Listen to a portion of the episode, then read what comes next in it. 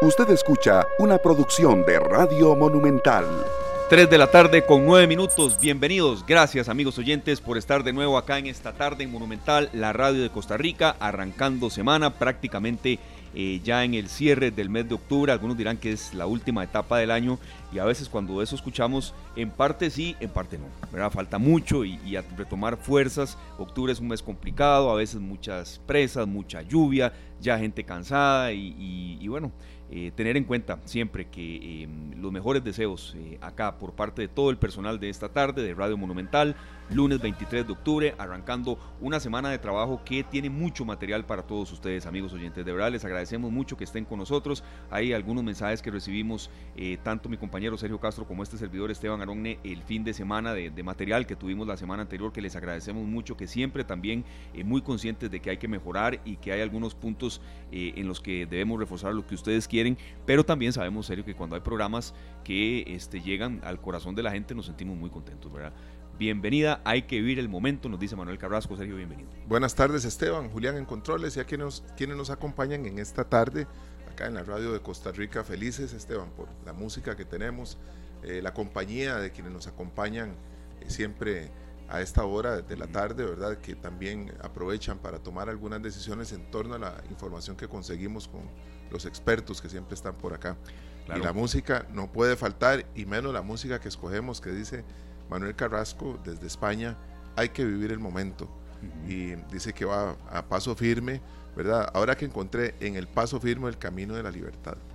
Claro que en el paso firme uno encuentra las posibilidades, ¿verdad? Sí, claro. Lo que queda es el primero. a veces lo más largo de un camino eh, es decidir dar el primer paso. Claro. Y entonces eso hay que tenerlo siempre muy en cuenta. ¿Qué tal el fin de semana? Serio, hubo trabajo, ya estuvimos conversando un poco de todo. sí, sí, el, sábado el programa de, ZFM, Clásicos de la Salsa. El viernes estuvimos acá a don Kendall Ruiz de Acelecom, ¿verdad? Y estuvo don Adrián Goizueta. Tuvimos invitados que nos, Laura Ortega, eh, con entradas y demás para aprovechar esta semana e ir al cine y después el fin de semana trabajado. El sábado, por lo menos. El, domingo sí tengo que decir que, que se echó el gato.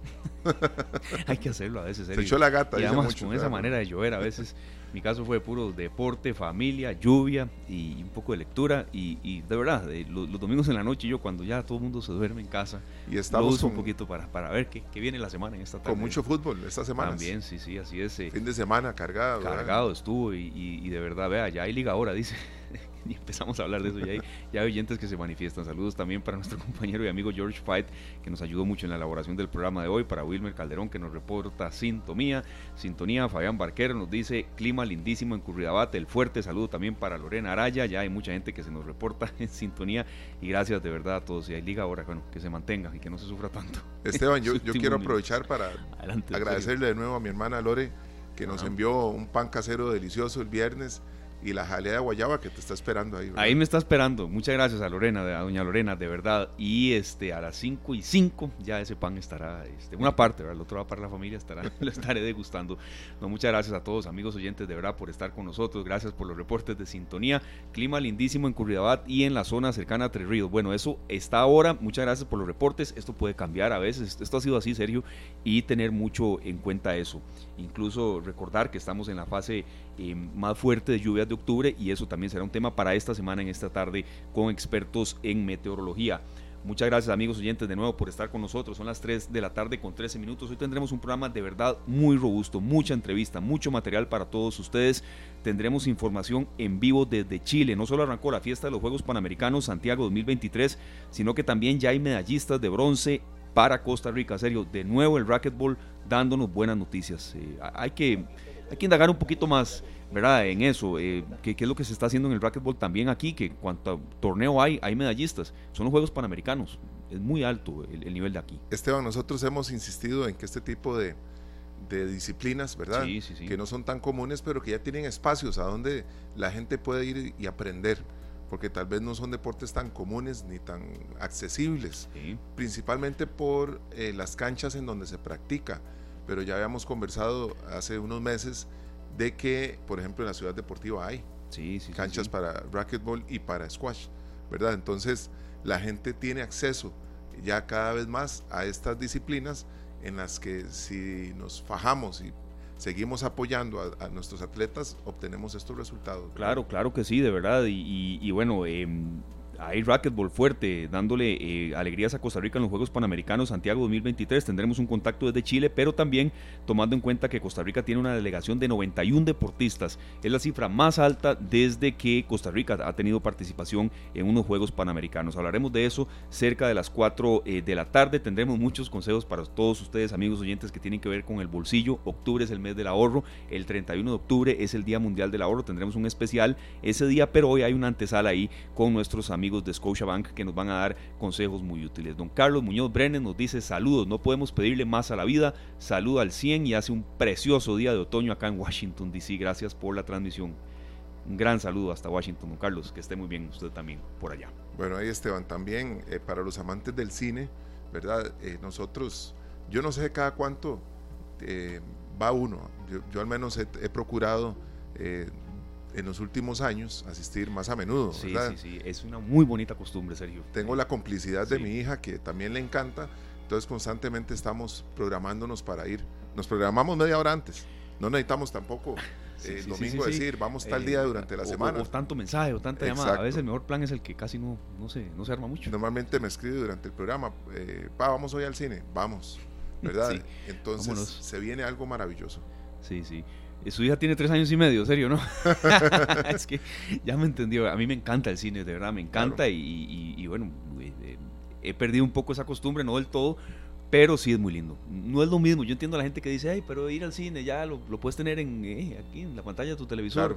No es lo, mismo. Y hay muchísima gente que, piensa igual que uno en eso, ¿verdad? No, es como, como decir que comer en la casa, lo que le llega a ah, uno, eh, el servicio de domicilio es igual que estar en el restaurante, claro, ¿verdad? Por supuesto. Hay, hay una mística en todo esto y el, llegar al cine, ir a comprarse las palomitas y, ver las películas que vienen, el sonido, el ambiente y demás, no se compara con lo que uno pueda generar en la casa. Para nada, y de verdad, y mucho menos es una pasta, serio.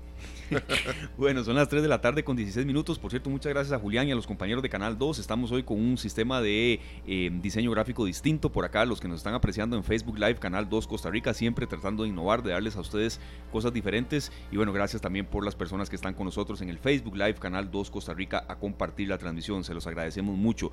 Gracias también al programador del Costa Rica Festival Internacional de Cine.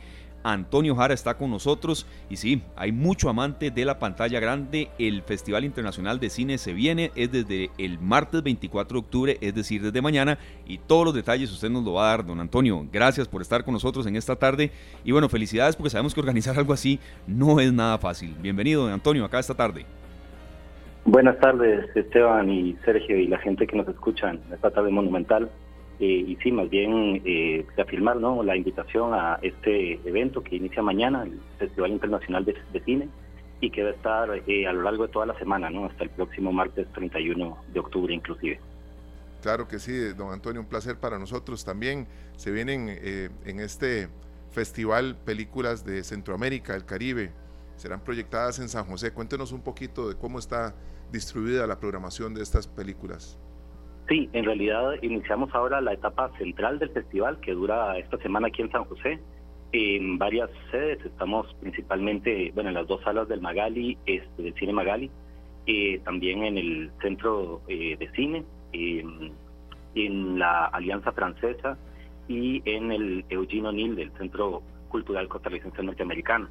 Y pues efectivamente la, el festival tiene dos secciones eh, que son digamos, de competencia, ¿no? Una dedicada a las producciones de cortometrajes nacionales hechos en Costa Rica, y ahí es donde también podemos ver muchos también de los cineastas, de las cineastas emergentes que hay en el país.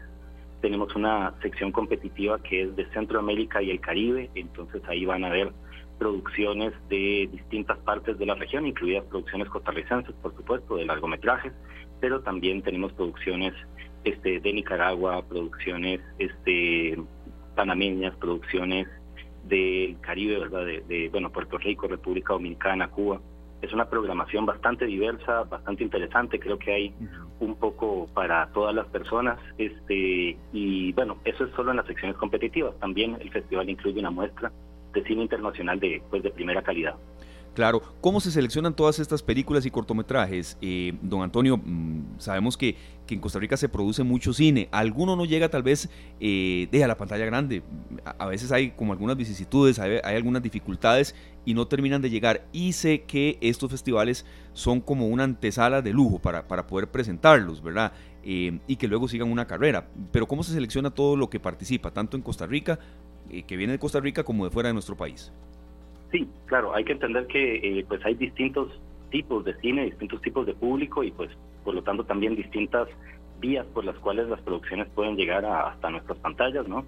y de lo que propone el festival, ¿no? Como un proyecto cultural, un proyecto público, es este abrir espacios para estas distintas manifestaciones, expresiones este, artísticas, también miradas sobre nuestras realidades por eso eh, el proceso de selección se hace, pues es un proceso, llamémosle de curaduría, es decir, hay un este un comité de personas que se dedica a ver los materiales, hay tal vez dos vías distintas, ¿no? Estas secciones competitivas que les mencioné anteriormente, las personas que quieren participar envían ese material, ese, todo ese material se revisa y en colectivo se seleccionan las que van a formar parte de la muestra que este pública que vamos a ver en esta semana y en la parte internacional pues es de distintas vías. Normalmente se procura seleccionar cine eh, pues de distintas latitudes que tiene distintos lenguajes.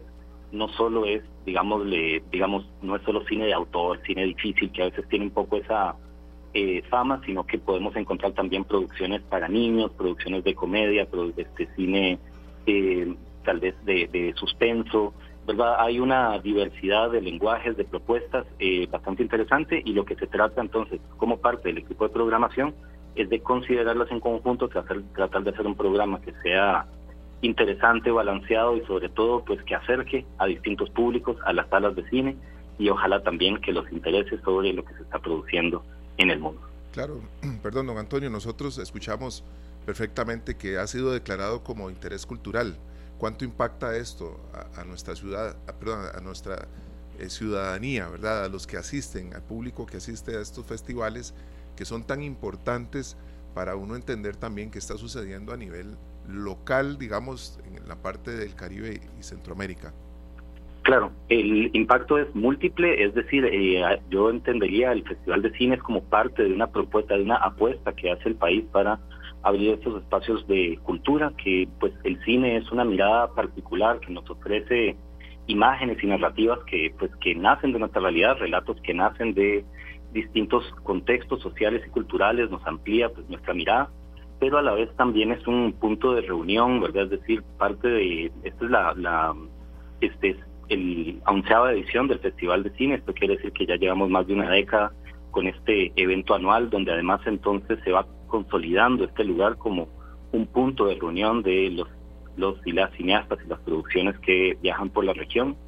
Em, y en ese sentido eh, no se trata únicamente de mostrar las películas, sino también de promover el conocimiento del cine. Además de las películas, por ejemplo, hay este, conferencias con especialistas de todo tipo. No son conferencias únicamente para personas que ya son profesionales en el cine, sino que son conferencias abiertas a todo el público. Solo hay que tener interés en la producción, en el lenguaje cinematográfico y van a encontrar ahí contenidos eh, pues muy relevantes y además no se concentra únicamente en el área metropolitana. Esta etapa que tenemos esta semana es, por decir así, la donde más se concentran las exhibiciones, pero fue precedida por eh, cuatro giras eh, itinerantes del festival que lo llevaron a zonas fuera de la GAM. E incluso hay dos más itinerantes que se realizarán en noviembre en Santa Cruz en Punta Arenas. Entonces, sí creo que es un esfuerzo pues para promover, digamos, el interés del público en distintos tipos de cine a escala nacional. Claro, esto, bueno, o sea, tiene un impacto a nivel cultural y quería hacerle una pregunta a Antonio. Ya han pasado con, ya han pasado 10 festivales, este es el onceavo.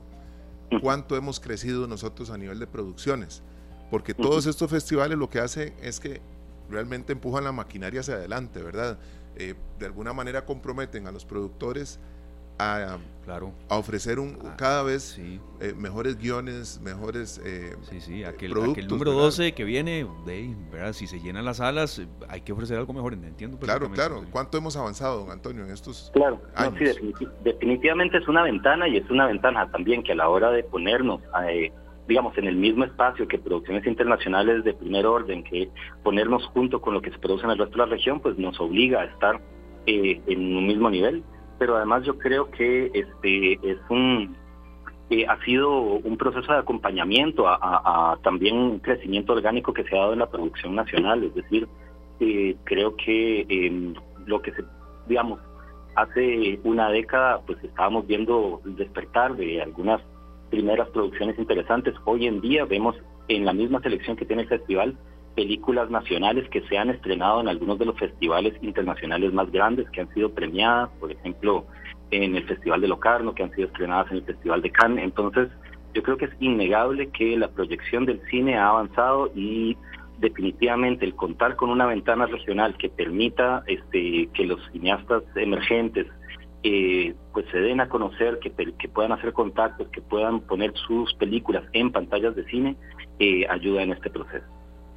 Claro, una consulta, don Antonio, ¿qué eh, películas se pueden ver? A ver, son 57, y no nos va a decir aquí el nombre de las 57, pero, pero ya le vamos a consultar un poco más adelante dónde la gente puede desplegar información, buscar en redes sociales y demás, pero sí sé que hay algunas, por ejemplo, Falcon Lake, que es una de las principales que se van a exhibir, La piel pulpo, sé también que, que, hay gente que quiere verla.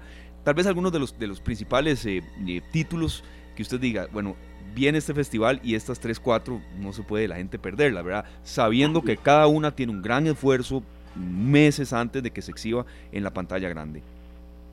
Sí, definitivamente también va a variar de acuerdo al interés del público, es decir, en cuanto a las películas internacionales que vienen, eh, pues sí, Falcon Lake es este, una bastante, eh, pues, eh, que ha sonado, pero también una película colombiana, La Jauría, este, muy interesante, este, Asbestas, una película española también que es con más de suspenso.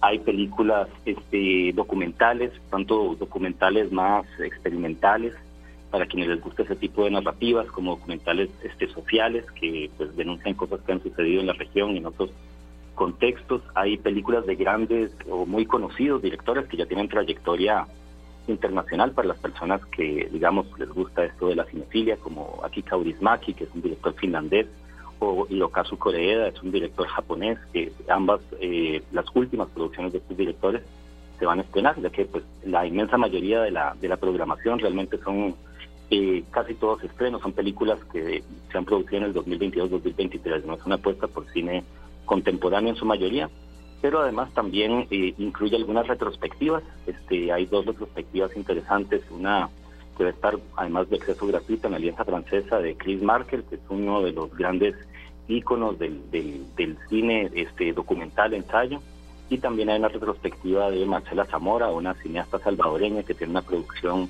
bastante consistente de la, pues, también de la última década sobre la región centroamericana, eh, que yo creo que nada de eso se pueden perder.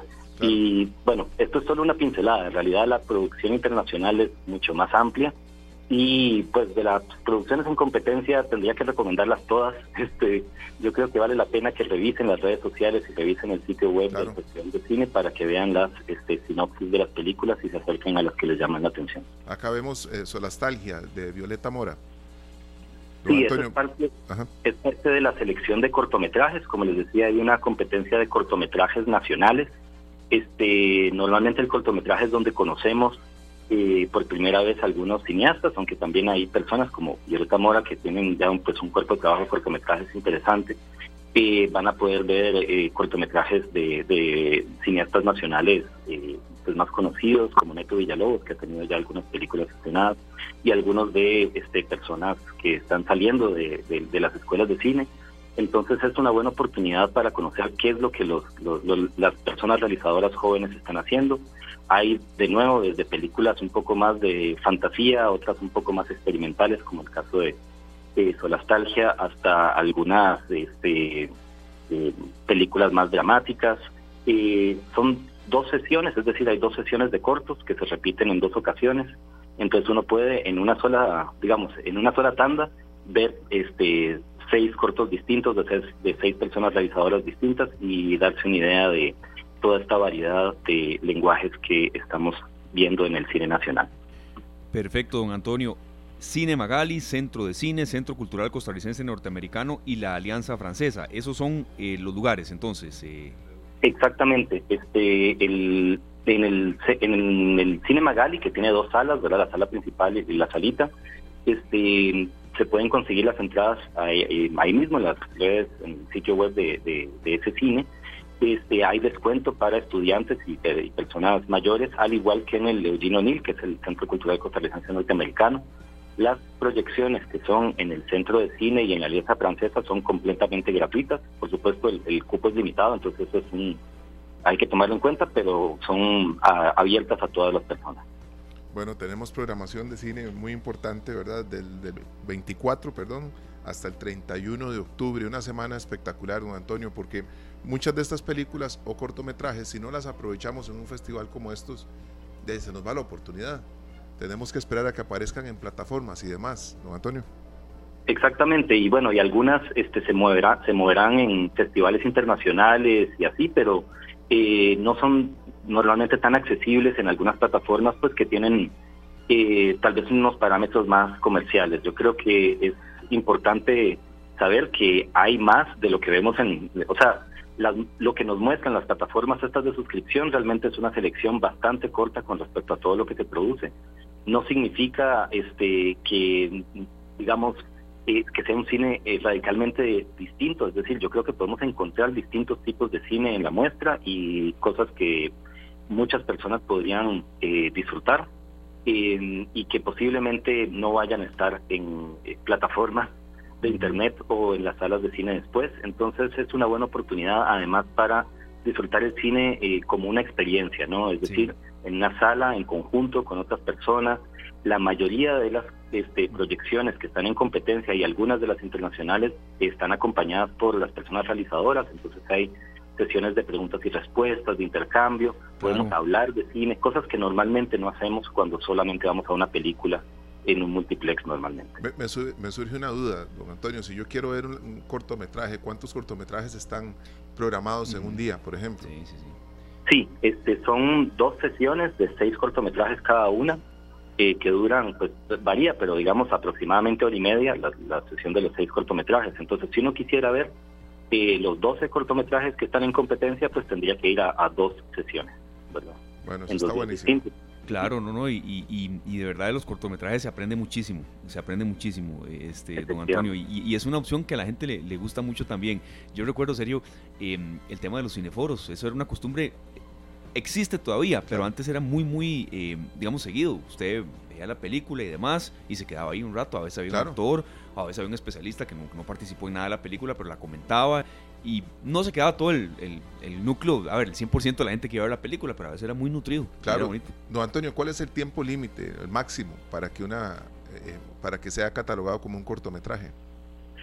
Pues eh, normalmente este, pensamos a menos de 40 minutos. Este, a veces, eh, o por lo general es menos de 30 minutos, en realidad, es decir, ya más allá de 30 son situaciones excepcionales, pero digamos hasta los 40 minutos este, podría entrar en la programación de acuerdo a, las bases que tenemos en la actualidad.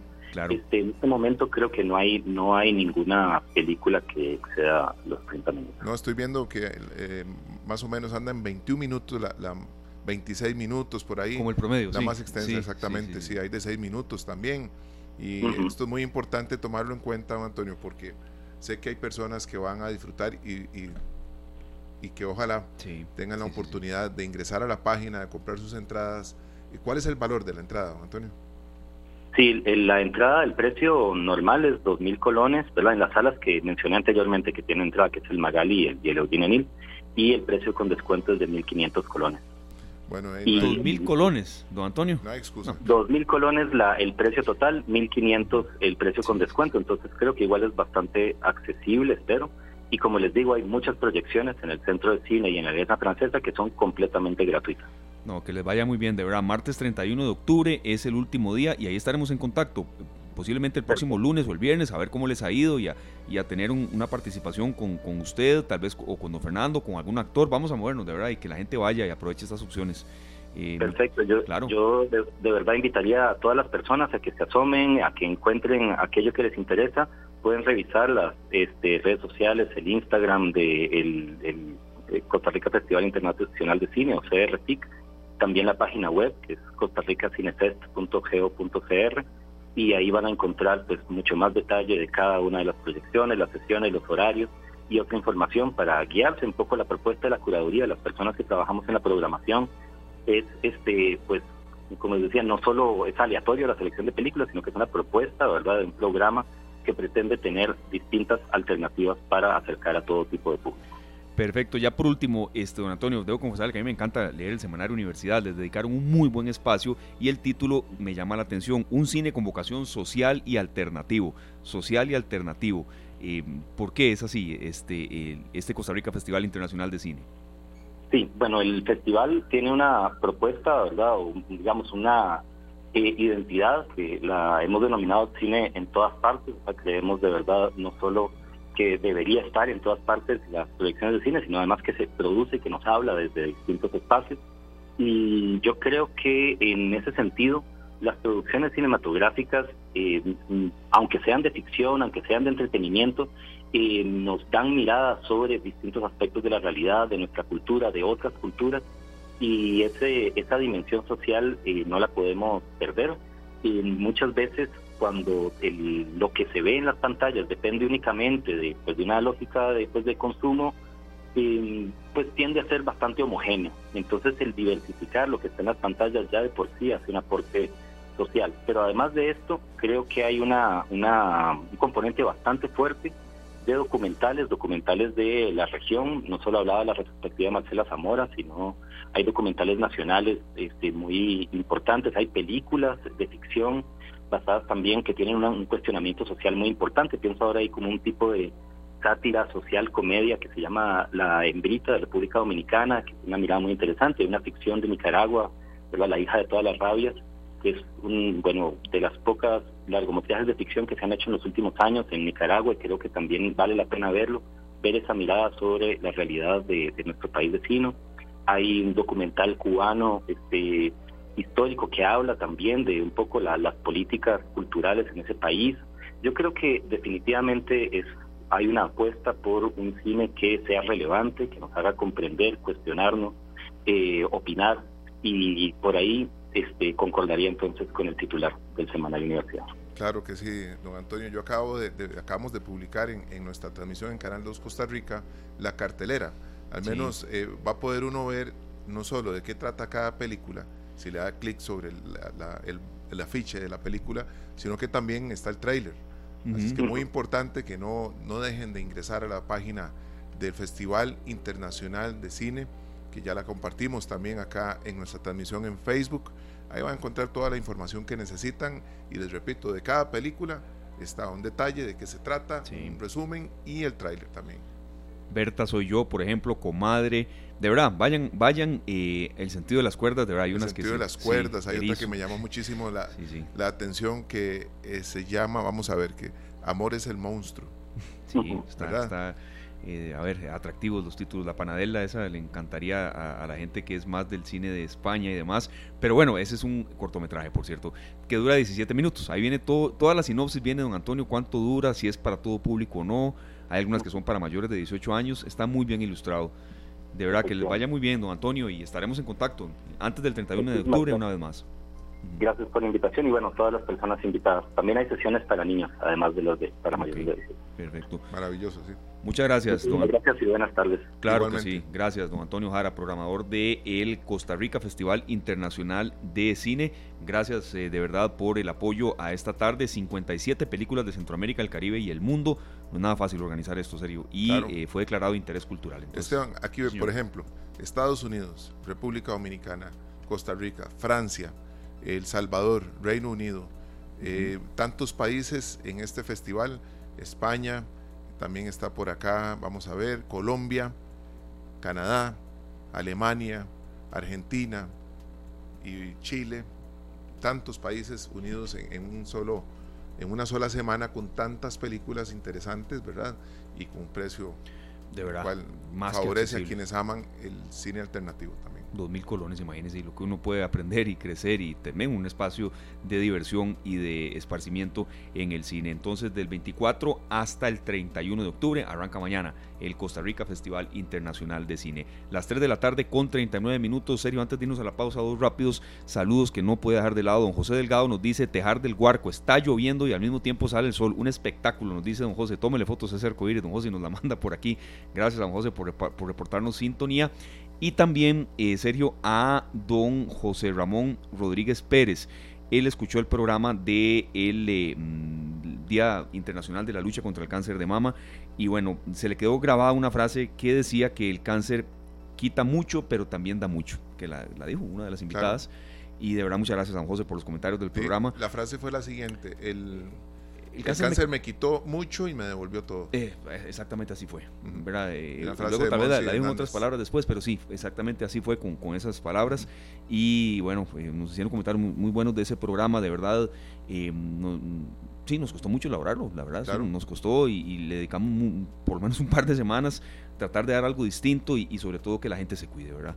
Eh, sí nos, nos hicieron también eh, la salvedad de que eh, el tema del cáncer de mama debe ser no solamente el autoexamen ¿verdad? de mama, sino también diagnósticos adecuados, consultas con médicos, y eso lo sabemos, que, que, hay que profundizarlo. Y bueno, es todo el mes de octubre, entonces prometemos también alguna otra entrevista más adelante sobre ese tema. Pero gracias a don José Ramón que nos da esa retroalimentación tan linda del programa y a don José Delgado desde Tejar del Huarco. 3 con 40. Tenemos mucho, mucho más para ustedes. Nos vamos a Chile después de la pausa, don Sergio. Claro, este, tenemos que hacer también una mención especial para nuestro amigo desde Washington. No sé si ha dado este saludo de don Carlos Muñoz.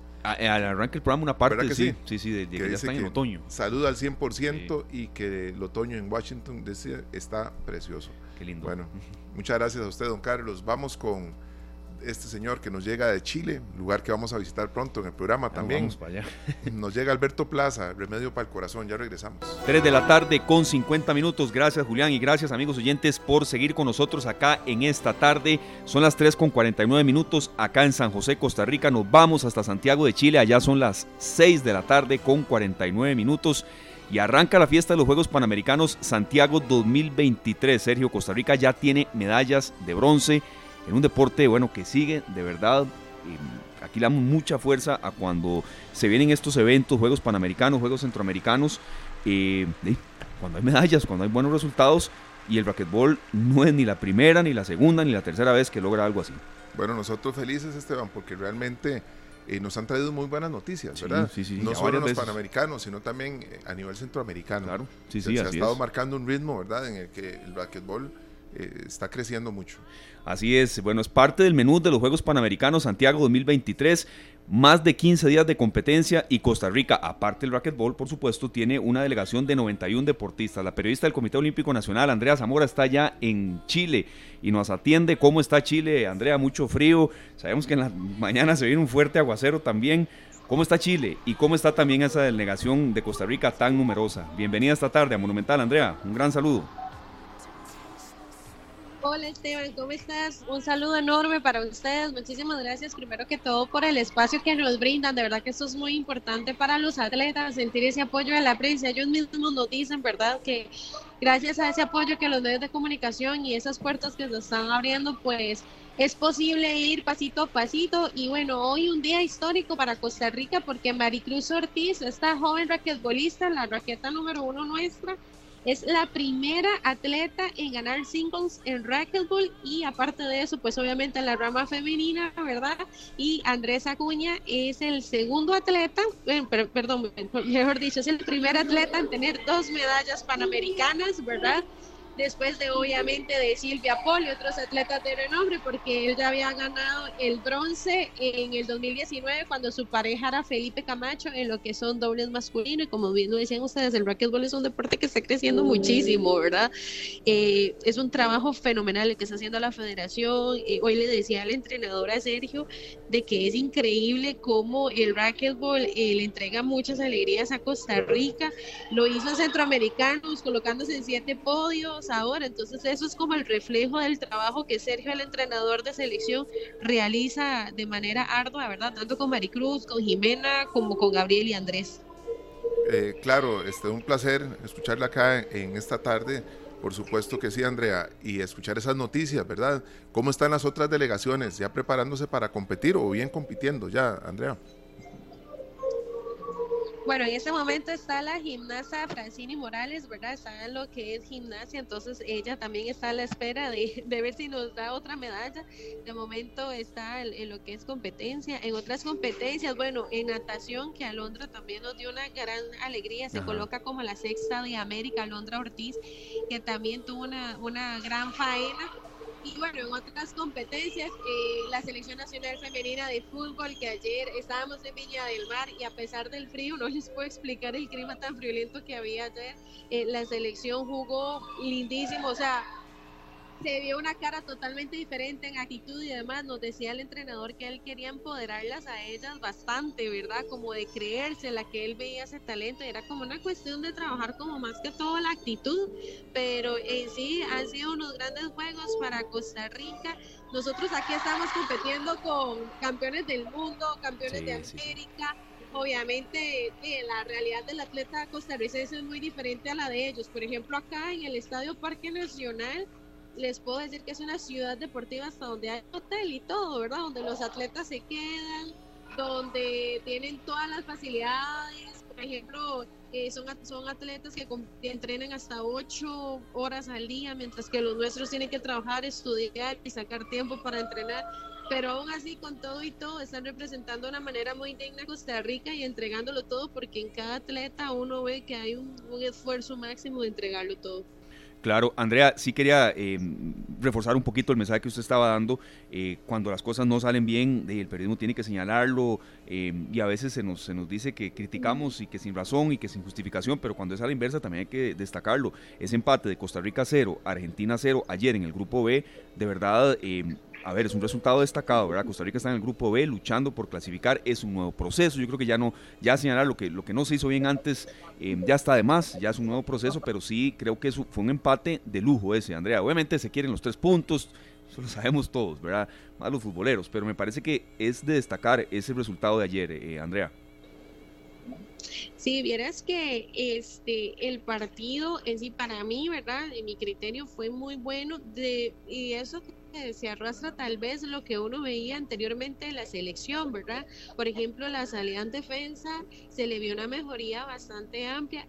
También nos falta un poquito de suerte porque se tuvo un par de llegadas, pero sí se ve como un mayor orden técnico, sí se ve también un cambio de actitud de las jugadoras, sí se ve también como que ellas están comprometidas, ¿verdad?, a empezar este nuevo proceso. Argentina, por ejemplo, traía a, o trae la base de lo que fue el Mundial, trae un proceso bastante consolidado. En el caso de Estados Unidos, próximo rival es una selección sub-20, pero con muchos jugadores muy jóvenes, talentosos, ya ubicadas en ligas internacionales y el último rival que para Costa Rica es el menos conocido, que es Bolivia, anteriormente era Venezuela, pero como son partidos que no son fecha FIFA, pues los clubes y las jugadoras legionarias, pues no se, al final Venezuela pues acuerda no venir y ese lugar lo toma Bolivia de última hora prácticamente, pero es el rival menos conocido y bueno, Costa Rica jugar contra Estados Unidos, pero lo que se vio ayer de Argentina, que fue una pincelada, la verdad que fue muy bueno. Eh, qué maravilloso esto, Andrea, porque nosotros en Costa Rica tenemos que variar un poco la perspectiva que tenemos de los juegos, ¿verdad? Normalmente estamos esperando que, todos los atletas traigan medallas, pero bien lo decía usted ahora en torno a la, natación, ¿verdad? Eh, que se avanza, Esteban, y se avanza mucho. ¿Qué tan importante es que nosotros como medios de comunicación estemos constantemente nutriendo la programación con, este, con toda esta información que usted nos trae, Andrea? Porque de verdad, muchas veces están batiendo tiempos, eh, récords nacionales y demás, y se ve que hay un avance, pero si no hay medallas, nosotros consideramos que se fue a perder el tiempo. Lo digo no porque yo piense así, sino que a nivel general mucha gente dice, yo no sé, ¿a qué van si es solo a competir? ¿Cómo tenemos que cambiar nosotros esa perspectiva de nuestras delegaciones en instancias como estas?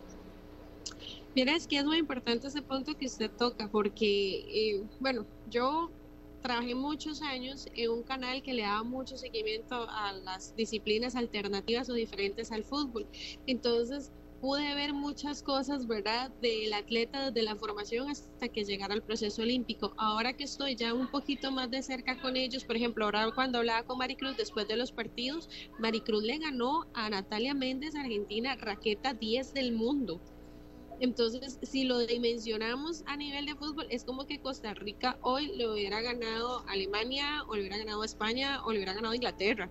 A ese nivel fue el partido Maricruz ella perdió hoy contra la raqueta 1 del mundo, ¿verdad? La mexicana Monserrat Mejía, que entonces, y no fue tampoco un partido fácil para la mexicana, o sea, Maricruz se lo complicó. Entonces, cuando usted dimensiona los rivales y las condiciones de nuestros atletas, usted dice, a veces no es falta de talento, es falta de circunstancias a favor. Por ejemplo, hablaba con el entrenador de gimnasia, Andrés Valverde, aquí en Juegos Panamericanos marcó historia. ¿Por qué? Porque hizo una acrobacia en barras que él la ingenió con su entrenador, por decirlo así, en, palabras directas, la inventaron y se metió dentro de lo que es eh, de ahora en adelante puntuación. Quien haga esta acrobacia llamada al Valverde va a sumar una puntuación nada despreciable, que es como 0.5 puntos más o menos.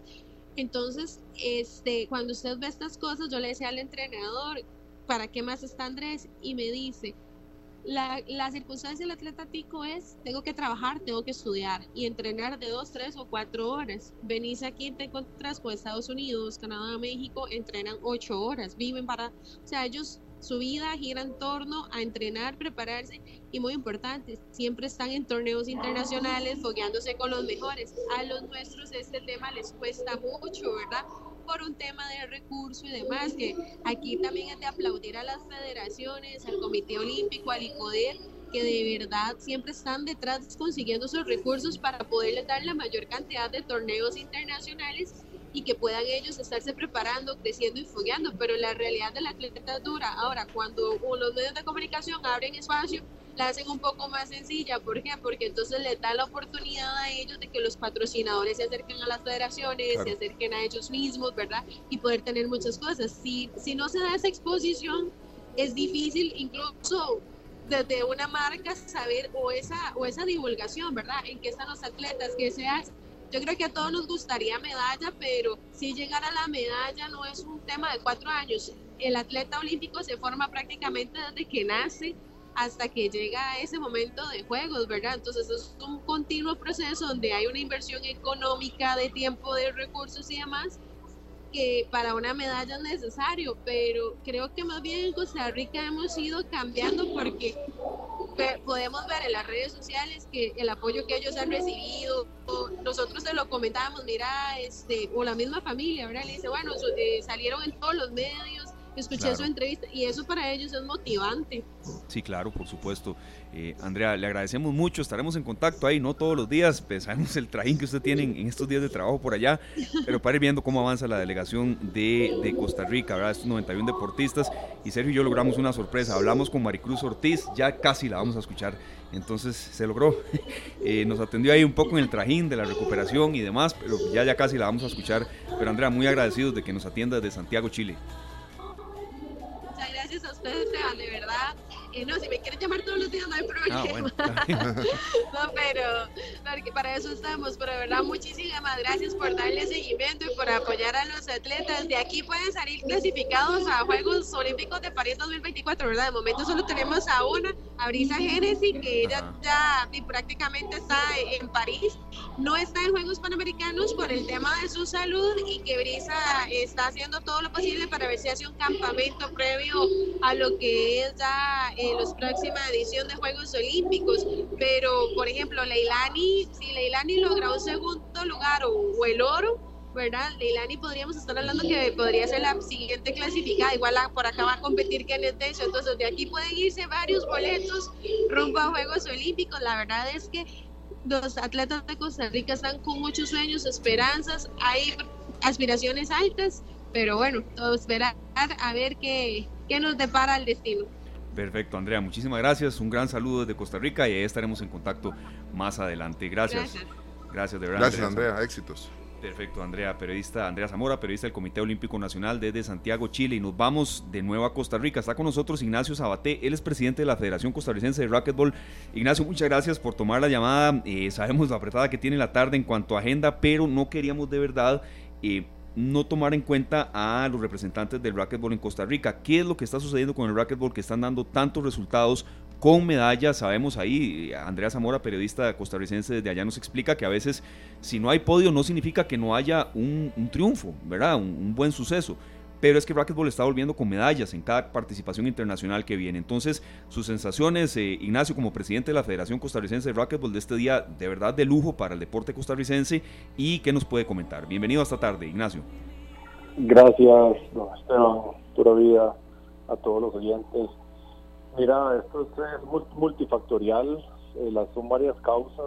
Nosotros venimos haciendo, bueno, desde que yo era atleta junto con otros compañeros hace Hace 20 años esta camada de jugadores participamos en el primer Mundial Juvenil y ahí es donde comienza pues este gran sueño de, llegar a alcanzar estos puestos que, estas nuevas generaciones de, de Andrés Acuña, de Gabriel García, de Maricruz están alcanzando estas, estas medallas. Eh, hace muchos años no teníamos apoyo y eran pues básicamente nuestros padres los que asumían los costos, pero era apoyarnos afuera el trabajo de la federación, el apoyo de la federación siempre ha sido vital, conforme fuimos cosechando triunfos, eh, poquitos, pero, pero importantes, pues se fue como eh, fertilizando, abonando el terreno para que tuviésemos más apoyo de parte del Comité Olímpico, del ICODER con las becas, con el apoyo multidisciplinario de los atletas, con nutrición, con fisioterapia, hasta llegar a lo que tenemos actualmente, que son pues atletas top ten del mundo, con patrocinios inclusive de, compañías internacionales, por ejemplo, Andrés Acuña decide patrocinios de no solo aquí, sino empresas de, Estados Unidos principalmente. Entonces, esto es lo que nos ha, ha podido no habla que el bol como un deporte que, que ya no es la primera vez que alcanza medallas de de este tipo en Panamericanos. Hace cuatro años también con Andrés y Felipe alcanzaron en dobles. Ahora repiten Andrés y Gabriel y, y ahora Maricruz hace algo histórico en el, en el individual, ganando una medalla de, bronce, que como dijeron, pues perdió la semifinal contra la número uno del, del mundo. Entonces estamos hablando ya de palabras mayores, Esteban. Claro, este, don Ignacio, le saluda Sergio Castro acá desde Radio Monumental, la radio de Costa Rica, y vemos un crecimiento muy importante para una disciplina que, como bien hablábamos con Andrea Zamora desde Chile, eh, pues va creciendo, va creciendo y empieza a generar medallas. ¿Cuánto eh, camino queda por recorrer? ¿Cuánto se puede ampliar también el hecho de que hayan más espacios en donde la gente pueda conocer, aprender y practicar el racquetball? Esa es la pregunta del millón, don Sergio. Muchas gracias. Pues ahora eh, la compañera de Maricruz, eh, la atleta Jimena Gómez, ella, ella entrena, ella practica y se involucró en el racquetball gracias a, las canchas públicas de la ciudad deportiva de, de, Atillo, del, del complejo Don Jaime Ubalde. Entonces ya estamos viendo que que no solo tenemos atletas en los dos clubes tradicionales, en el Country Club y en el, y en el Indoor Club, sino que ya están saliendo atletas de, de instalaciones públicas, instalaciones municipales, pero bueno, estas son las únicas que tenemos accesibles en el país. Nos encantaría ver proyectos de, de racquetball que hemos tenido contactos no exitosos hasta el momento en Cartago, en Alajuela, en Belén, este es el este es el futuro para que el racquetball sea una disciplina como el como el tenis por ejemplo que, que se haya logrado masificar en todas las provincias del, del país. Eso, eso es lo que viene justamente. Y estos atletas están creando este este espacio para que el racquetball se, se visibilice, tenga este escaparate para que se tome en cuenta en futuros Juegos Nacionales, por ejemplo. Claro, sí, sí, sí, y se vaya masificando aún más. Eh, Ignacio, ya en la última parte de la entrevista, perdón ahí a sus estudiantes, sabemos que está con una tarde socada, pero es que de verdad hay, hay, hay ya, eh, mm, a ver, medallistas en, en el cuadro eh, de Costa Rica en los Juegos Panamericanos y recalcar eso, eh, hacia ahí va la pregunta, son los Juegos Panamericanos, ¿cuál es la importancia de estas medallas? Aquí el nivel es muy alto. Ignacio, nos lo estaba comentando Andrea Zamora, periodista costarricense desde Santiago, Chile ya no hay más. Este es la última instancia para el racquetball, puesto que el racquetball todavía no ha entrado en el programa de deportes olímpicos. Entonces, los Juegos Panamericanos es la instancia mayor de, acceder a medallas y lo que se, se, conocen como los World Games, los, Juegos Mundiales, que, fue el torneo que Andrés Acuña ganó el año pasado, que le ganó a uno de los semifinalistas, a Rodrigo Montoya, eh, esos esos World Games son los son los juegos de, los deportes no olímpicos. Entonces estamos hablando de que tenemos representación y medallas en World Games y en Juegos Panamericanos. Ojalá el racquetball ya para Los Ángeles 2028 no, no entró. Ojalá que para las Olimpiadas del 2032 pueda ingresar dentro del, programa olímpico pero esto esto nos pone completamente felices porque sabemos que estos éxitos van a representar mayor apoyo también para, para nuestra federación y poder invertir, invertir recursos para el bien el desarrollo del, deporte y la masificación que, consideramos es uno de los pilares para, para llevar este deporte a mayores resultados. Claro, este, tenemos aquí una, una pregunta de un oyente que ya mi compañero Sergio la está procesando. Es precisamente de alguien que compite en racquetball y quiere, quiere más futuro en esto. Sergio, por ahí va la idea. Usted está ahí en contacto con un oyente sé que, que Gracias, don Ignacio conoce a Adriana Castro, ¿verdad? Y, y, hemos estado hablando muchas veces de lo importante que ha sido, y lo nombramos ahora, Esteban, lo importante que ha sido que nosotros a nivel cantonal y a nivel distrital contemos con instalaciones como la ciudad deportiva, ¿verdad? Don Ignacio, nosotros no tenemos eh, canchas de racquetball en todo el país y se están aprovechando al máximo las que sí están, por lo menos para estas delegaciones y estos nuevos talentos. 100% se están aprovechando al máximo y, más. Y como, como se ha comentado y como vieron hoy que salió que Costa Rica va a ser la sede de los, de los Juegos de, de mar, pues también hay otra disciplina que requiere una inversión menor, que es, que es el outdoor racquetball, que es como un frontón, es como una cancha de racquetball sin techo, es un eh, abierto, se juega pues a luz, a luz del día. Entonces es una posibilidad que, hemos estado barajando para, para zonas costeras, que es un deporte igual de atractivo, rápido, ágil, que eso es lo que eso es lo que estamos apuntando, la, la masificación en, en zonas urbanas del racquetball indoor y en zonas rurales costeras el, el outdoor para poder llegar a toda la pues a toda la población. Muchas gracias, eh, Ignacio Sabaté, presidente de la Federación Costarricense de Racquetball, que nos está dando un poco más eh, de información del racket, sobre todo tomando en cuenta de que Costa Rica ya está en el tablero de medallas. Y sí, eso que usted nos está diciendo, gracias Julián, que nos amplía la información. Grandes noticias para Punta Arenas, de manera oficial fue elegida para ser la sede de los Juegos Centroamericanos y del Caribe de Playa 2025, más de 30 países, 32 para ser específicos. Don Ignacio, gracias y, bueno, y también gracias por, por, escuchar Monumental y el programa. Ahí estábamos conversando en la mañana, en la euforia de, de, de, sé el esfuerzo que hay, que debe ser serio para el presidente de la Federación Costarricense de Racquetball, eh, de saber que dos de sus, de sus con las que tiene mucho contacto, dos atletas, tres en este caso, lograron medalla. Y este dato que se me iba, eh, Maricruz Ortiz es la primera racquetbolista que eh, gana una medalla de manera individual en los Juegos Panamericanos, porque ya había un antecedente, pero en dobles. Eh, Ignacio, ¿me corrige? Sí, correcto, correcto. En el, en el 2019, el año antes de, la, de la pandemia, Andrés Acuña y Felipe Camacho también ganaron una medalla de, dobles. Eh, en el racquetball se brinda dos medallas, dos, dos bronces a los semifinalistas. No se juega partido por el tercer y cuarto. Y también cabe resaltar, eh, Esteban, que la posibilidad de medallas no se ha cerrado. Como, como viste y te envié los itinerarios, mañana son las finales del, del primer torneo, que es el torneo pues que juega cada cual, pero luego viene el torneo por países, el torneo tipo Copa Davis, que empieza pasado mañana. Entonces hay que estar atentos porque ahí también tenemos oportunidades de medallas.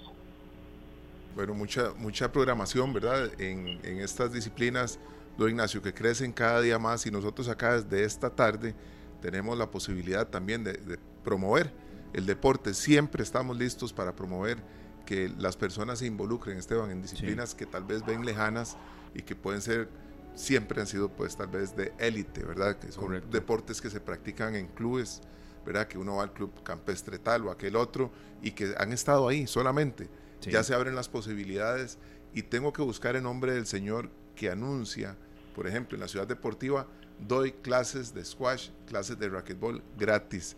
Nada más vengan, tengo equipo y demás. Eso es impresionante. Sí, claro. Impresionante. Hay que tomarlo en cuenta, de verdad. Muchas gracias, Ignacio. Felicidades y ahí estaremos en contacto más adelante. Gracias, Gracias, de verdad. Hasta luego, un placer. Muchas gracias. Era Ignacio Sabaté, presidente de la Federación Costarricense de Racquetball, que, eh, bueno, habíamos pactado el contacto con él, eh, pero de la radio es así, la radio es magia y logramos también, Sergio, usted y yo conversar con Maricruz Ortiz. Ella es la primera medallista eh, costarricense en la historia de tener una medalla individual en materia de racquetball. Entonces ella nos atendió desde Santiago, Chile. No pudimos establecer el contacto ahora, había llamada, eh, estaba en, en, en ajetreo normal, usted, fue atleta, serio, de verdad, de, de, alto rendimiento, sabe que hay nutrición, que hay charla, que pero ahí logramos un audio. Eso debe ser así, serio. Debe ser, eh, usted gana la medalla y luego viene terapia, ¿verdad? Suponemos que debe ser un ajetreo fuerte en materia ya de, de post en una eh, competencia. En una competencia como esta tiene que estar enfocadísima, ¿verdad? Correcto, Y entonces eh, lograr que nos atendiera, sí, ¿verdad? Es muy importante. Vamos a escucharla. Vamos a escucharla y de verdad felicidades al racquetball costarricense. Bueno, este logro, la verdad, creo que es el sueño de cualquier basquetbolista desde pequeña yo siempre soñé en estar en un podio en los Juegos Panamericanos, ya que es el evento más alto del deporte, ya que no somos un deporte olímpico. Pero ha sido un trabajo duro, ha sido muchos sacrificios, eh, mucho apoyo de mis papás, de mi familia. La verdad es que sin ellos nada de esto sería posible. Y sí, este año ha sido, la verdad, mi mejor año, de mi, el mejor año de mi carrera deportiva. Eh, ganando bronce en el torneo panamericano, la clasificatoria, la clasificatoria a, este, a este torneo, luego un bronce histórico también en Juegos Centroamericanos y el Caribe, y ahora logro el bronce en los Juegos Panamericanos, también histórico, el primer bronce en la categoría individual en la historia del país, en racquetball. La verdad es que estoy muy feliz, muy contenta. Y sí, este año tuve un par de lesiones, me desgarré el cuádriceps en agosto, un mes y medio antes de dos meses casi antes de este torneo, ahí en preparación con mis fisioterapeutas, mi entrenador personal, Roger Solís, que la verdad no puedo, no tengo palabras para agradecer la paciencia que ha tenido conmigo, mi nutricionista, Paola Ávila. Eh, la verdad es que todo mi equipo multidisciplinario, eh, no puedo, no tengo palabras para agradecer todo lo que han hecho por mí y la paciencia que me han tenido.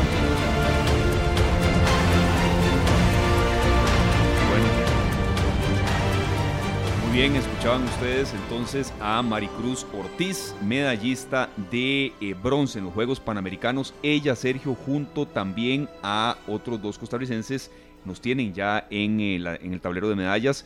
Eh, Maricruz Ortiz, Andrés Acuña y Gabriel García lograron subir al podio tras dos días de múltiples eh, encuentros y, también de, múltiple esfuerzo, aquí lo que estábamos escuchando, a veces en serio lo que más cuesta, más sabe, Maricruz Ortiz tuvo una lesión bien complicada ahí, em, estaba detallándolo, un desgarro en el cuádriceps que incluso la alejó muchos días de competencias. Bueno, eso es muy importante Esteban, porque sabemos los sacrificios que tienen que hacer los atletas para lograr eh, llegar a una competencia como estas. claro. Imagínense cuando está uno contra reloj y le dicen el viaje, las, los panamericanos son tal fecha, tenés un mes para recuperarte y un mes para entrenar y estar a punto para competir. Y ojo, serio, aquí vamos a estar dando divulgación, no todos los días, ¿verdad? Pero vamos a estar con, algunas entrevistas eh, periódicas con respecto al tema de la participación de los atletas costarricenses en los Juegos Panamericanos de Santiago 2023. Son casi 15 días eh, más de competencias. Y bueno, si hoy tal vez hemos enfatizado mucho en el tema del racquetball es porque de, nos dieron estas medallas, ¿verdad? Pero también eso que usted estaba mencionando en la pregunta, Andrea Zamora, era vital eh, también estaremos con divulgación, sabemos que allá hay tenis, que hay badminton, que hay eh, atletismo, que hay también em, natación.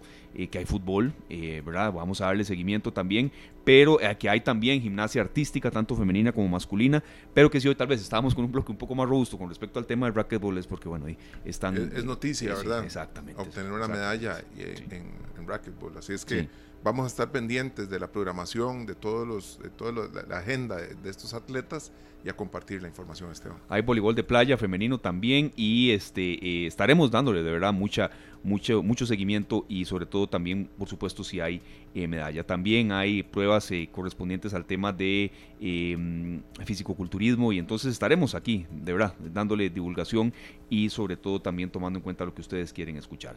Son las 4 de la tarde con 15 minutos.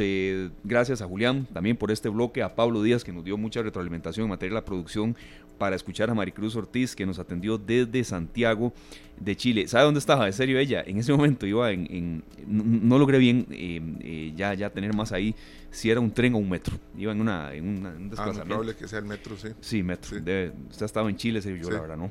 Eh, y, y, sí, iba, dice que la, infraestructura es otra cosa. Yo, perdí unas fotos, porque esto de, la foto digital, Esteban, lo obliga a uno a tener los archivos bien cuidados y bien guardados, pero si se daña un disco duro, puede perder uno un montón de información valiosa. Y perdí muchas fotos, entonces me prometí que la próxima vez tomo más. Quiero, quiero buscar el, espacio y, hacer posible regresar a Santiago de Chile. Claro. Porque es, maravilloso. Es, es, un país precioso, de verdad. Lo digo mucho, muy enfáticamente porque eh, bueno, mi mamá, que en paz descanse, iba muchísimo a Chile a participar en congresos de filología y dice que era un país precioso, lindísimo, ¿verdad?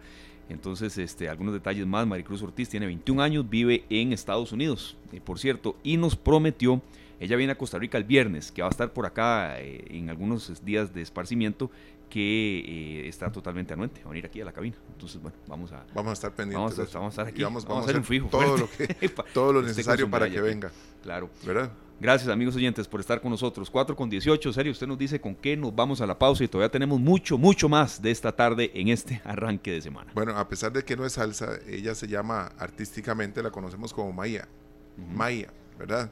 Y la niña bonita de la salsa, así le llaman en Colombia, en Barranquilla.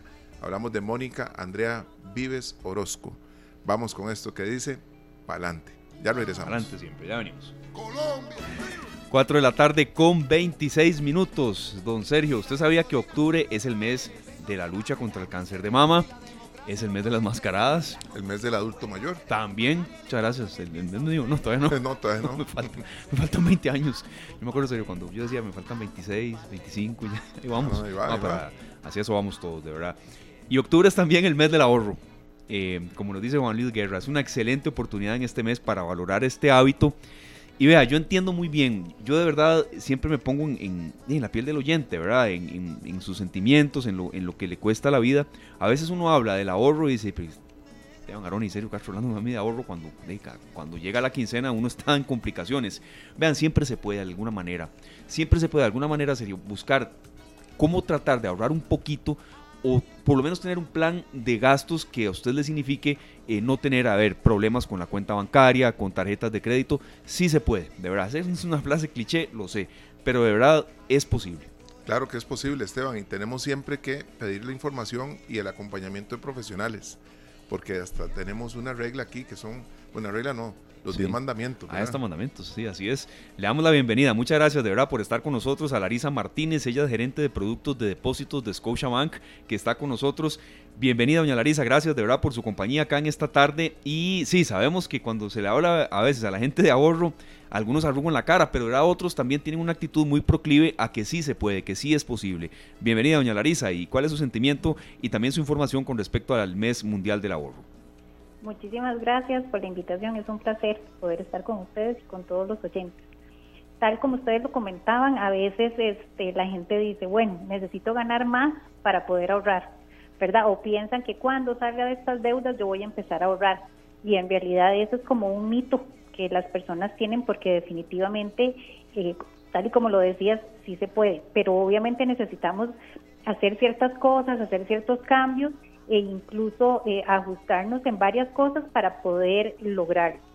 Eh, nosotros damos unas recomendaciones que les pusimos los 10 mandamientos, digamos, del ahorro, eh, porque en realidad si seguimos estos pasos, este sí, sí lo vamos a lograr. Eh, primero necesitamos definir cuáles son los, objetivos y los plazos para ese ahorro. O sea, si tengo un, objetivo específico, bueno, ¿en cuánto tiempo lo voy a alcanzar? ¿Lo voy a alcanzar en un año, en dos años, tres años? Si es una prima para una casa, si es una prima para un carro, si es que quiero ahorrar para viajar, si quiero sacar una maestría, lo que sea. Entonces ahí establecemos cuál es el plazo al cual yo voy a poder alcanzar este, ese objetivo. Por otro lado, hay que elaborar un presupuesto donde podamos tener cuáles son, bien, bien mapeado, cuáles son nuestros eh, gastos y cuáles son nuestros ingresos, ¿verdad? Y muy importante, dentro de ese presupuesto necesitamos incluir este el ahorro. Por otro lado, hay que empezar a ahorrar lo más pronto que se pueda, o sea, decir, bueno, cuando salga de esto, cuando termine esto otro, no, si usted lo que puede ahorrar son 5 mil colones, 10 mil colones por mes, no importa, hágalo, porque entonces ya cuando iniciamos nosotros este proceso, ya empezamos a sentir esa satisfacción de que lo estoy logrando. Por otro lado, también es muy, importante seleccionar el producto del ahorro adecuado para cumplir los objetivos, ¿verdad? Porque si es un producto financiero que me permite pellizcar ese dinero de vez en cuando, muy probablemente no lo voy a lograr. Pero si es un, un producto que me da la facilidad de que no pueda tocar ese dinero hasta que cumpla el plazo determinado, este, así es mucho más fácil. O sea, tenemos que ayudarnos de todas estas cosas para poderlo lograr. Por otro lado, también es necesario que gestionemos los gastos de forma consciente. O sea, cuando vamos a hacer el presupuesto, eh, que hacer una, o sea, ser bien conscientes y decir, o sea, un examen de conciencia y decir, si esta es mi realidad, me estoy gastando más de la cuenta este, estoy más, gastando más de, de, lo que percibo, ¿verdad? Entonces, si puedo dejar de eh, comprarme el heladito después del almuerzo todos los días, si puedo dejar de eh, comprar el café... En Cuesta a veces, ¿ah? Perdón, perdón, doña Larisa, es que cuando yo a Esteban que va para, para, el, para la bomba, ¿verdad? Para la gasolinera, yo digo, ya viene ya viene. Yo me quedo esperando mi capuchino, ¿verdad? Sí, que debiera meterlo entre el presupuesto. Sí, sí, sí, sí. y entonces de repente los compañeros dicen, qué rico tal cosa para tomar café. Y jale, vamos. Entonces, todos esos gastos extra que tenemos, que también denominamos gastos hormiga, al final de cuentas vienen a hacernos un huequito ahí que este si realmente tenemos eh, fuerza de voluntad, que nos ayuda a la salud también, este podemos eh, lograr disminuir esos gastos. El sexto paso es que cuando recibamos ingresos extra, ahorremos. Yo sé que ahorita ya casi viene el fin de año y la mayoría recibimos un poquito más de dinero ahí o a principio de año por excedentes de asociaciones y todas esas cosas. Si hay que hacer arreglos en la casa o algo así, hágalo, pero también de, de ese ingreso que usted tiene extra, tome un porcentaje y ahorrelo si puedo ahorrar el 10%, el 15%, el 20%, hágalo. Incluso si no tiene nada en que invertirlo en este momento, digamos, en alguna cosa que urja, eh, guárdelo. Siempre, siempre tenemos en qué gastar, porque la verdad es esa. Pero si es algo que realmente uno dice, de verdad lo necesito, de verdad es necesario que lo compre. Si, si las respuestas a estas dos preguntas es no, entonces guarde ese dinerito extra para que así pueda ir haciendo este el ahorro más rápido. Por otro lado, busquen asesoría. Es muy importante que eh, busquemos asesoría para saber eh, cuál instrumento financiero me, funciona más, cuál me conviene de acuerdo al objetivo y al plazo al cual este, yo voy a, ahorrar. Es muy importante también, como eh, paso número 8, es involucrar a la familia si tenemos hijos, este, el presupuesto familiar debe involucrarlos a todos en el sentido de decir, bueno, vean, papá y mamá, este es el ingreso que tienen, estos son los gastos que tenemos, este, vamos a empezar a hacer un ahorro para, ¿verdad? Entonces, involucrarlos a ellos también, porque entonces de repente es, es que quiero que me compren tal cosa, no sé, los chicos que, que son más antojadizos, ¿verdad? Y que papá y mamá le dicen, pero recuerde que tenemos esta meta, entonces, vamos para esta meta, entonces si, si ahorramos esto, podemos lograrlo mucho más fácil. Y es muy importante que los niños estén conscientes de cómo funcionan las finanzas para que ellos empiecen a tener una relación sana con el dinero. Por otro lado, hay que ser constante. El, ahorro es, un hábito, así como el hábito de eh, hacer ejercicio, de hacer ejercicios físicos, como el hábito de aprender a comer eh, saludable, ¿verdad? Como el hábito de hacerse un chequeo médico cada cierto tiempo, o sea, todo esto este, va de la mano. Entonces es un hábito también poder hacer eh, el ahorro y ya cuando se convierte en algo que está dentro de nuestro diario vivir, este, se siente bonito, es, es, importante porque entonces uno dice, bueno, ya logré esta meta, entonces la próxima va a ser, voy a ahorrar tanto, voy a incrementar el ahorro para lograrlo este, eh, más rápido o incluso para este otro objetivo lograrlo también. Y eh, paso número 10, que revisemos y ajustemos regularmente el presupuesto, ¿verdad? Porque la situación financiera puede cambiar. Puede cambiar para bien, ¿en qué? En que, ah, bueno, cambié de puesto y me aumentaron el salario, o cambié de empresa y tengo un mejor salario. O puede ser que de repente, bueno, ahora tengo que ajustarme un poco más porque no salió tal negocio, entonces ya no me voy a ganar esta platita extra, ¿verdad? Este, o eh, bueno, eh, tengo un emprendimiento y sé que los meses, no sé, de enero a junio son los mejores, entonces ya de, de julio a diciembre voy a tener que ajustar ahí un poquitito el gasto, ¿verdad? Porque entonces ya sé que no voy a percibir tanto. Entonces sí es muy importante revisar regularmente este el presupuesto para poderlo alcanzar. Esos son los 10 pasos que con todo gusto Scotiabank comparte con todos los oyentes para que puedan lograr el ahorro este, empezando en este mes, que es el mes del ahorro. Excelente, Larisa. Muy importantes todos los pasos y algunas veces nos frenamos para ahorrar porque decimos, es que si voy a abrir una cuenta de banco, eh, para una cuenta de ahorros me piden muchos requisitos y, y me cuesta mucho, tal vez no, no tengo un, no estoy en, planilla, en una empresa. o hasta se dura mucho en el trámite, sí, sí. Exacto, ¿cuáles son esos requisitos que tenemos que llenar nosotros para poder abrir una cuenta de ahorros? Eh, bueno, en, realidad eso va a depender mucho de, de, la entidad financiera, pero en el caso nuestro, en Scotiabank, nosotros ponemos a disposición nuestras cuentas electrónicas. El cliente lo puede hacer directamente por eh, nuestra página web. Entonces, con solo ingresar ciertos datos, le va a pedir este eh, desinformación eh, eh, personal y le va a pedir su número de cédula. Ya con eso nosotros hacemos este un estudio rápido, se hace la apertura y luego ya llega y se formaliza la cuenta. Estamos hablando más o menos de un promedio entre cinco días o menos, ¿verdad? Para que ya el cliente tenga hasta su tarjeta de débito activa y todo para que pueda este, ahorrar. Pero sí, eh, como les digo, esto va a depender mucho de la entidad financiera. Existen obviamente requisitos que son iguales en todas las entidades, que están dados por la superintendencia que nos regula todas las entidades financieras. Eh, pero es, muy, muy sencillo. Si la, incluso la persona eh, no tiene un patrono, digamos, si tiene sus ingresos propios, se, se pide cierta información, pero todos estos requisitos se han ajustado de manera tal que para los clientes sea mucho más sencillo y que no pongan de pretexto esto que decías anteriormente, ay, no es que me piden esto y lo otro, ¿verdad? Sino que sea mucho más fácil para que puedan este, empezar a ahorrar.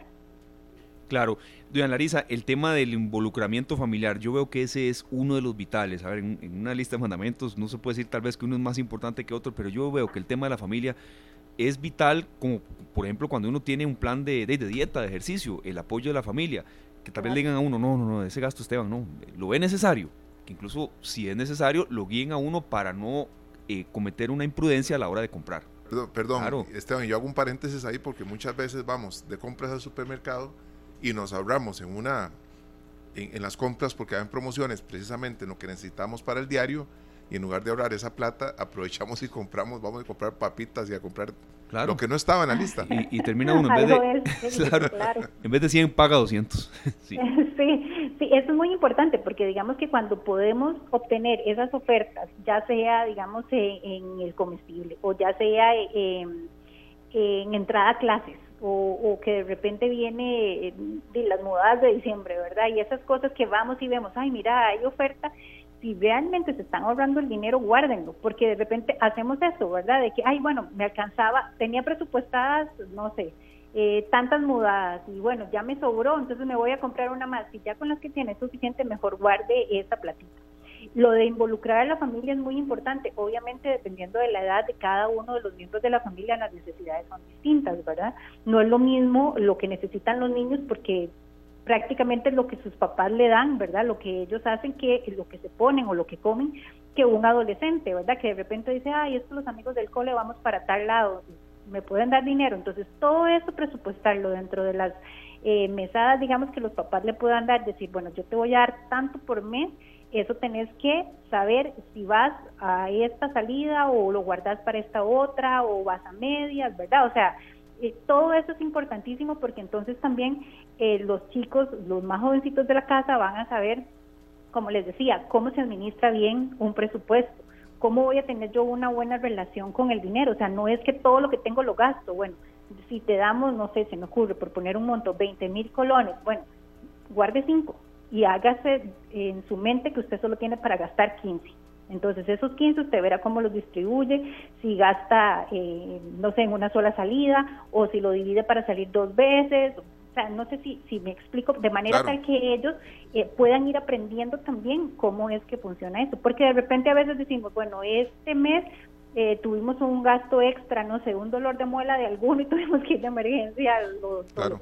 Entonces, bueno, ya este mes se nos desajustó un poquitito, entonces para el otro mes, para volver a ajustarlo y poder cumplir con el ahorro, eh, no vamos a hacer la salida, mm, no sé, que salíamos cada 15 días a comer algo. Entonces, esta, esta quincena ya no, para poder ajustar y poderlo hacer. Entonces, los chicos y los adolescentes todos están involucrados y dicen, bueno, vamos por ese objetivo, vamos por esto.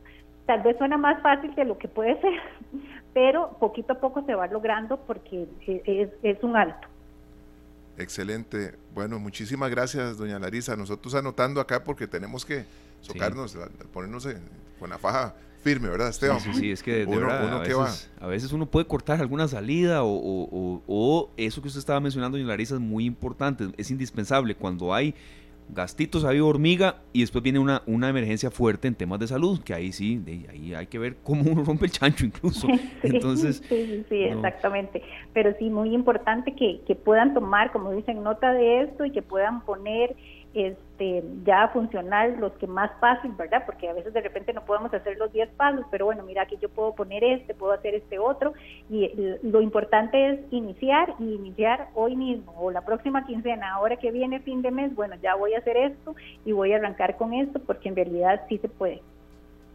Bueno, nosotros esperamos también estar al día con Scotiabank y poder abrir esa cuenta de manera digital para ahorrar cada día más. Muchas gracias, doña Larisa. Con muchísimo gusto. Gracias a ustedes por la invitación. Un placer. Gracias, de verdad. La doña Larisa Martínez, gerente de productos de depósitos de Scotiabank, que estaba con nosotros. Y por cierto, serio, eh, hoy era una entrevista, mm, a ver, como una especie de abrebocas que queremos hacer con respecto a un especial que tendremos aquí el próximo martes 31 de octubre, que es el Día Mundial del Ahorro. Sí, es el Día de la Mascarada, el Día de las celebraciones de Halloween, pero también, eh, a ver, temas económicos son vitales, se viene la recta final del año, cuando a veces falta, cuando a veces alguna gente, sí, hay que decirlo serio, les, sobra un poco más o, tienen más disponibilidad. Pero el ahorro es indispensable y sobre todo fomentarlo, como decía doña Larisa, desde edades tempranas. ¿Cuántas veces vamos a una tienda, Esteban, no necesitando nada? Si venimos con un, con un, plato para darle de comer a una jirafa, o sea, uno, uno compra las cosas más raras que pueden haber ahí porque le parecen atractivas y uno dice, bueno. O en vez de una bolsa de maní, un barril. Exacto. Pasa a uno de esta tarde, sí, sí. No, yo le entiendo, serio. A veces, y no es que uno no compre, no, no, necesita, pero a veces sí se le va a uno la mano en, en cuanto a gastos que no, no son de verdad eh, no son el ABC de lo que uno ocupa. Bueno. Sin que eso signifique que uno, ah, no, se lo puede dar a veces. De vez, en cuando, claro, que sí. Un palo de golf o cosas así para, la casa. para sostener la puerta. Claro. 4 con 42 minutos. Nos vamos a la última pausa. Hay mucho todavía para esta tarde. Vamos a darles un, pequeño adelanto para el programa de mañana y también un poco el horario de esta semana, don Sergio. Vamos con Fanambulista. Me gusta la vida. Ya regresamos. 4 con 50 minutos. Nos vamos. Muchas gracias por haber estado con nosotros, amigos oyentes. Y no iba a dejar de, de mencionar este mensaje que nos deja don José Ramírez desde Tibás. Por ejemplo, ahora que estamos hablando del mes mundial del ahorro. Y gracias por ese mensaje que nos lo dejó en el corte comercial, don José. Como cuando vas a comprar algo urgente y terminas comprando otras cosas y no llevas lo que tenías que llevar. llega uno a la casa y, no lleva aquello. De a lo que fui. Se me olvidó. se me olvidó. Y, y trae otro montón de cosas. ¿Verdad? De verdad, muchas gracias, don José. Estaremos aquí ya tomando nota de todo esto que ustedes nos están mencionando para el especial del Día Mundial del Ahorro el 31 de octubre. Mucho consejo por parte de especialistas. Bueno, a todos feliz tarde, ya viene pelando el ojo. Nosotros mañana estamos con horario regular de 3 a 5 de la tarde y estamos mejor que ayer. Así nos dice Diego Torres. Con esto nos despedimos. Nos vamos de verdad escuchando a Diego Torres, mejor que ayer. Gracias por haber estado con nosotros. Mañana vamos de 3 a 5. Que la pasen muy bien. Feliz tarde para todos. Este programa fue una producción de Radio Monumental.